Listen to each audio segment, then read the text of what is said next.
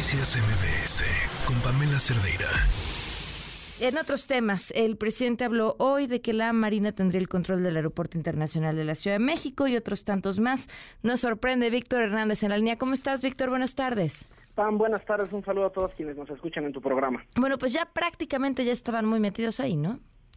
Así es, sí, la Armada de México ya estaba ejerciendo algunas labores de apoyo en el aeropuerto de la Ciudad de México. Ahora se trata de una militarización completa eh, y no sabemos todavía en términos operativos esto qué va a significar, si a lo mejor incluso hasta quienes ayudan con las maletas y los taxistas del aeropuerto van a ser personal de infantería de marina, no, realmente no, no hay mucha claridad.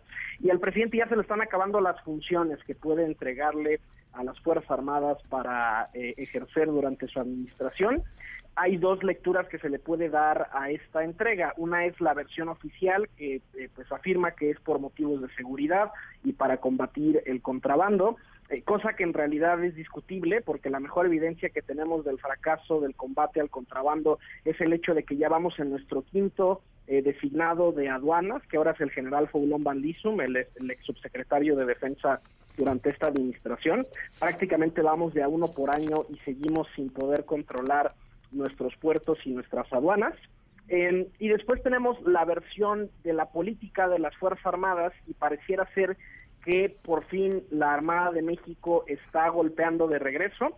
Es, es muy notorio que la mayoría del presupuesto y de las funciones que ha repartido el presidente López Obrador han ido específicamente a Sedena y ahora, pues bueno, hay eh, una redistribución de funciones ciertamente menor, pero bueno, ya ahora la Armada está tomando parte esta, de esta redistribución. El problema es que eh, entra para mal, es decir, eh, siguen saliéndose del ámbito que compete a las Fuerzas Armadas. yo desconozco en, en, qué semestre de la Heroica Escuela Naval o del Centro de Estudios Superiores Navales a uno le enseñan a administrar un aeropuerto. Entonces, eh, pues bueno, o sea, digamos, es una lucha política y una pugna por el presupuesto, pero por el botín no, no, no me parece que sea un movimiento que deba de alentar a la ciudadanía.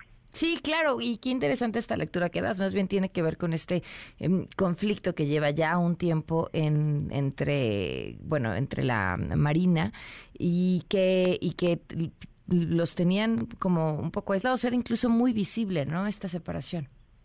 La Armada está luchando por su supervivencia operativa porque el problema de la Guardia Nacional y de la creación del Estado Mayor Conjunto y de toda esta anticipación que asumió el Estado Mayor de la Defensa de que la Suprema Corte no iba a eh, revertir la entrega de la Guardia Nacional a la Sedena, es el hecho de que en la operatividad diaria los marinos están supeditados a la Sedena, es decir, uno tiene a contraalmirantes, a capitanes de navío que le tienen que reportar a sus pares de Sedena en calidad de comandantes de, eh, de las unidades de Guardia Nacional y en ese sentido eh, pues eh, está latente todavía la posibilidad de una desaparición de la Secretaría de Marina y que eh, se acaben comiendo a la dependencia. Ahora, también el, el mensaje que nos está enviando el presidente López Obrador con estas medidas es un mensaje de continuidad en su política de consentir a los militares.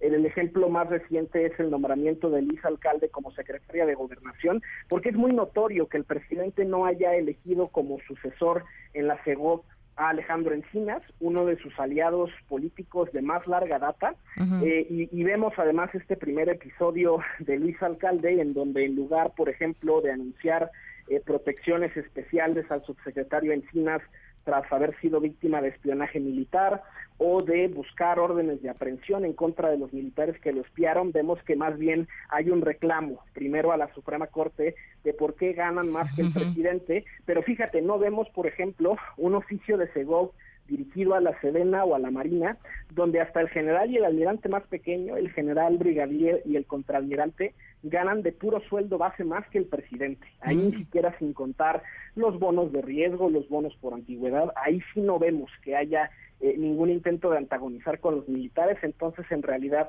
esto es otra raya más para el Tigre, otra función más para los militares y ya, ya se nos están acabando cosas que se les pueden entregar a los soldados en este sexenio. Muy bien, pues Víctor, te agradezco muchísimo que nos hayas acompañado.